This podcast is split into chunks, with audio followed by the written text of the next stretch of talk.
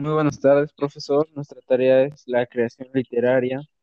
Eh, mi equipo está conformado por César Giovanni Mejorada Boiso, Kevin Yazar Pérez Romero y su servidor Gersaín Cordero. Eh, nosotros hemos elegido el subgénero del cuento y nuestro cuento se titula Un mundo nuevo. Sin más nada que agregar, comencemos. Érase una vez en un pueblo llamado Nottingham, el cual estaba ubicado en medio del bosque en el que pocos conocían. Ahí vivía una jovencita llamada Bianca, la cual le gustaba leer libros de fantasía y explorar más allá de lo permitido. Los libros trataban de seres mitológicos y fantasiosos que existieron en una época remota, que muy poca gente supieron de su existencia. Bianca solía ir al bosque a pasar el tiempo con sus libros e imaginar que el bosque estaba lleno de esos seres increíbles. Desde pequeña soñó con conocer esos seres mitológicos que tanto había leído en libros que robaba de la librería del pueblo. No contaba con los recursos económicos, ya que su padre era campesino y su madre trabajaba de sirvienta a la realeza y apenas les alcanzaba para comer. Un día fue en busca de un libro e intentó escabullirse en la biblioteca que nadie se diera cuenta de que lo iba a tomar. Para su desgracia, la descubrieron los guardias del palacio, con las manos en la masa. Al darse cuenta de que estaba siendo observada, huyó al bosque con el libro, se adentró en lo más profundo de él, asustada y arrepentida de lo que había hecho. Al correr y correr, se perdió en el bosque, lo que la benefició, ya que los guardias perdieron su rastro. Al percatarse de que ellos la habían perdido, se dio cuenta de que ella era la misma. Al querer volver, no encontró el camino a Nottingham. Al caer la noche, decidió buscar un lugar en donde refugiarse.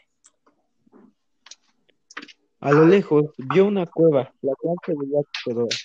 Decidió pasar la noche ahí. Al primer rayo del sol, despertó. Al estar sola y hambrienta, hambrienta, buscó algo de comer y se dio cuenta de que no estaba en el mismo lugar en donde había estado antes.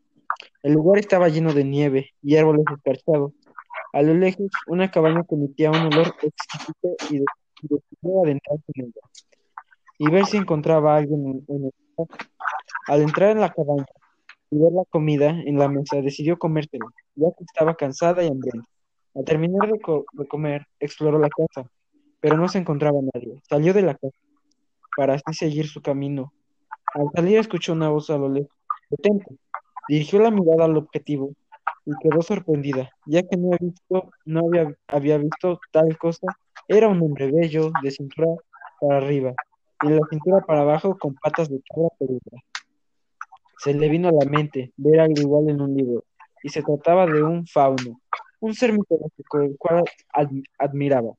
Asombrada por lo que había visto, no supo qué contestarle. Muy amigable, el fauno le pregunta, ¿qué eres? ¿De dónde vienes? ¿O qué especie eres? A lo que contestó, soy una humana y vengo de Nottingham. Y por lo que leí, tú eres un fauno, ¿no es así? El fauno responde, ¿no se supone que los humanos habían extinto? Al que ella responde, no, estás equivocado, ustedes están extintos y tengo un libro sobre eso y siempre quise conocer a uno. de ustedes, pero jamás pensé en encontrarme contigo, un fauno. Estás en un error. Yo tengo un libro en donde comprueba que ustedes están extintos y así cada uno saca sus libros para comprobar sus hipótesis. Ambos quedan asombrados por lo que los libros aseguraban.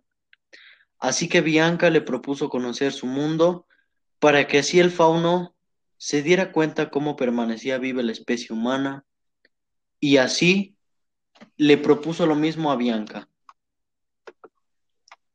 El fauno llevó a Bianca a conocer su mundo, el cual era muy grande en donde todo era perfecto y nadie era más que el otro.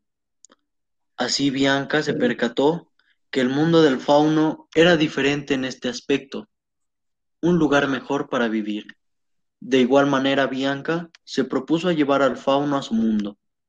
Al llegar al mundo de Bianca, el fauno tenía en mente que su mundo podía ser igual que el de él, o incluso mejor. Al verlo el fauno se asombraba al encontrar niveles de superioridad entre los mismos, y cómo unos podían ser más ricos y otros más pobres, y que los humanos pueden ser arrogantes y despreciables entre sí, por lo que el fauno le ofrece llevarla a ella y a su familia a su mundo a una vida mejor, pero con la condición de que no revelaran su mundo. E inmediatamente ella y su familia aceptaron y así vivieron en un mundo lleno de paz, armonía, en el cual ninguna persona sufría carencias ni deudas. Fin.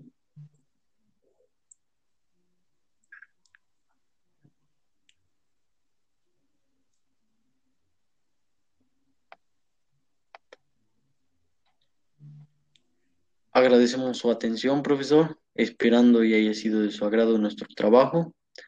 Reiteramos nuevamente, el equipo está conformado por César Giovanni Mejorada Boiso, Gersaín Cordero Carrión y su servidor, Kevin Yazar Pérez Romero.